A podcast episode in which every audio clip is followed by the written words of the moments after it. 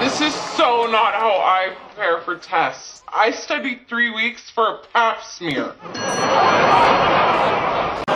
This is so not how I prepare for tests. I study three weeks for a pap smear.